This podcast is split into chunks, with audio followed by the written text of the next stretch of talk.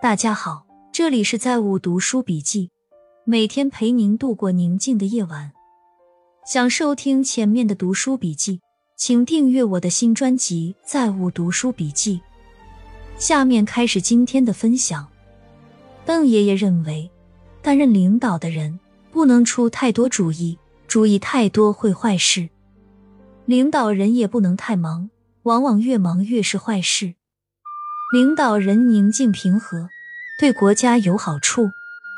作为一个单位主要负责人，主要任务是出思路，用干部不能主意太多，也不能管得太细，否则下面就会出工不出力，事事等你安排决策，失去了工作的内生动力。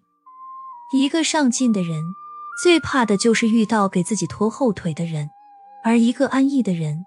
最害怕的就是遇到给他很多压力的人。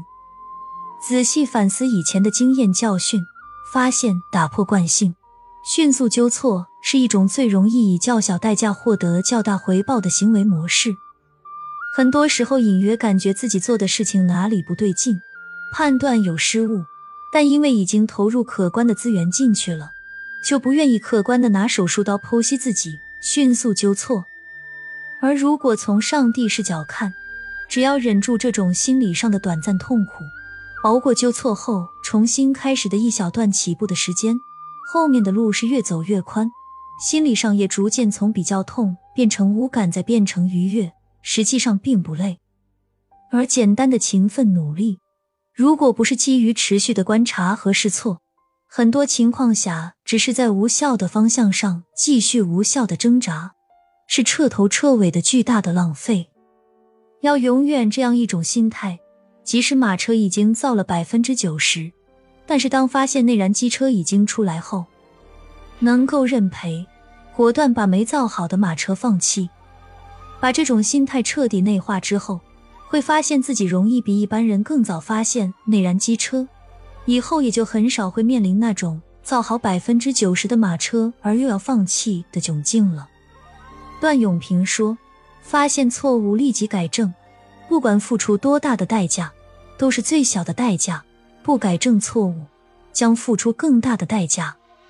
想到一个词语“沉没成本”，越长大越发现，努力是人人都可以做到，但是花时间去思考，却不是每个人都在干。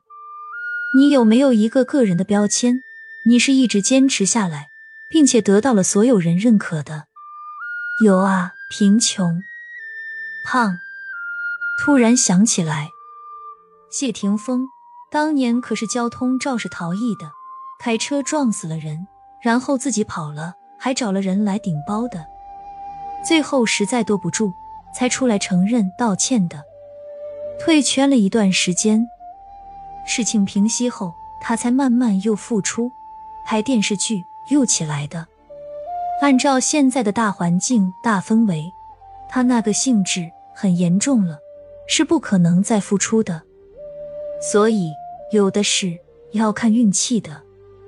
时代不同，氛围不同，命运真的会不同。汪曾祺在他的《慢住生活》一书中写道：“人活着就得有点兴致。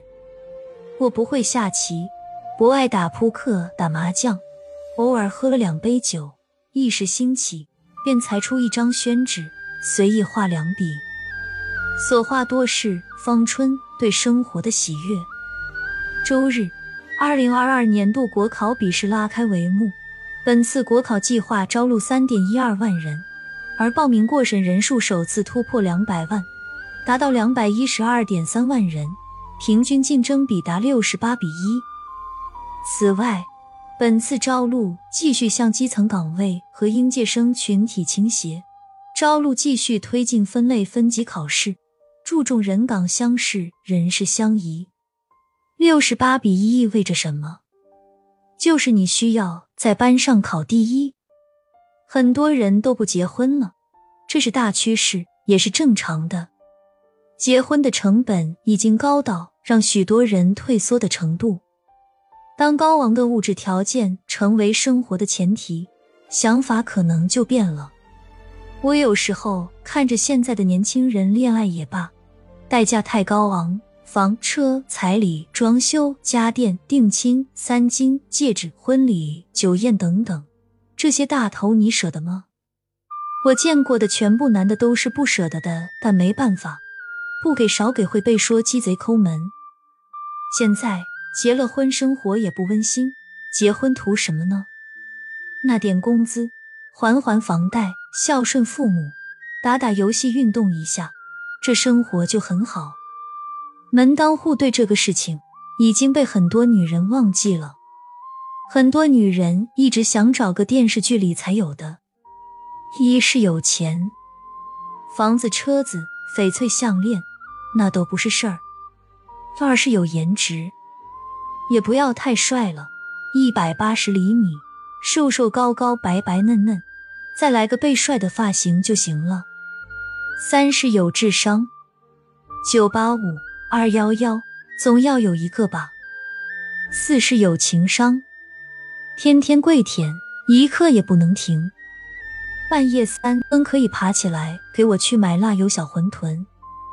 五是有趣的灵魂，有木有趣，老娘说了算。六是婆子妈要拎拎清，不要没事来找话讲。我不骂你就是好的了。七是有事业心，你都快三十了，在单位里多多少少也要是个中层吧，年入也不能太低，三十算勉强了。放在老娘二十五岁的时候，年入百万的我都看不上。八是要会说话，老娘最烦你碎嘴子了，天天问陪嫁多少，你还是不是个男人？老娘要是有陪嫁，会找你。还问什么黑历史？那是老娘的过去。你那小心眼子再多，我呸，啥都不是，就是身体好。老娘可不想当烈女。你这一个小时不能休息。你可能会笑，我告诉你，绝大部分地铁妹都是这个想法。他们原来应该找个曹阳五村老破小李的儿子，可看了几个微信号。再给自己来个滤镜加持，直接发批疯了。这个世界上公主太多，王子太少。有钱人最喜欢门当户对，没钱人最讨厌门当户对。我曾经发过文章，喝水能增加代谢。今天介绍的研究独立于其他变量。随着时间的推移，饮水的绝对和相对增加与体重和脂肪的显著减少相关。一天一升水有利于减肥，饭前喝零点五升水是中老年人控制体重的好办法。在孩子遇到挫折时，父母对孩子最大的帮助是什么？漫画家蔡志忠先生认为，帮助孩子不是告诉孩子这个不好，而是说你可以犯一百万个错误，都不会改变你是我孩子的事实。无论你犯了什么错或需要我处理的，第一时间告诉我。没有底线，我都会帮你的。爱就是让那个小孩到外面敢勇于冒险奋斗，因为他知道永远有一个家支持着他。